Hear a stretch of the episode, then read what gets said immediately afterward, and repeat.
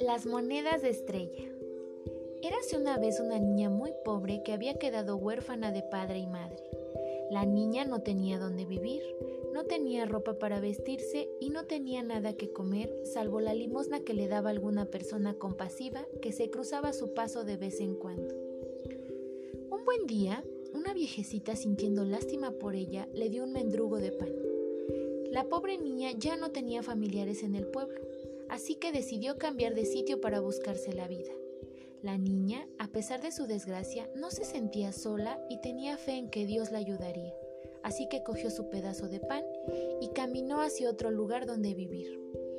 Andando iba, cuando se cruzó con un hombre muy pobre, que al ver el mendrugo de pan le dijo, Buena muchacha, me estoy muriendo de hambre, ten piedad y dame un pedazo de pan. La niña le dio el trozo de pan y continuó su camino. Unos metros más adelante la jovencita se encontró a un niño que lloraba. El pequeño estaba muerto de frío. La niña, para reducir su llanto y su frío, se quitó el pañuelo que llevaba en la cabeza y se lo cedió al chiquillo.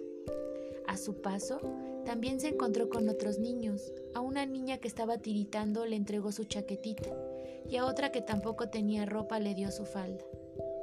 Al caer la noche, un último niño le pidió su camisa y ella se la dio pensando que nadie la vería desnuda en la madrugada.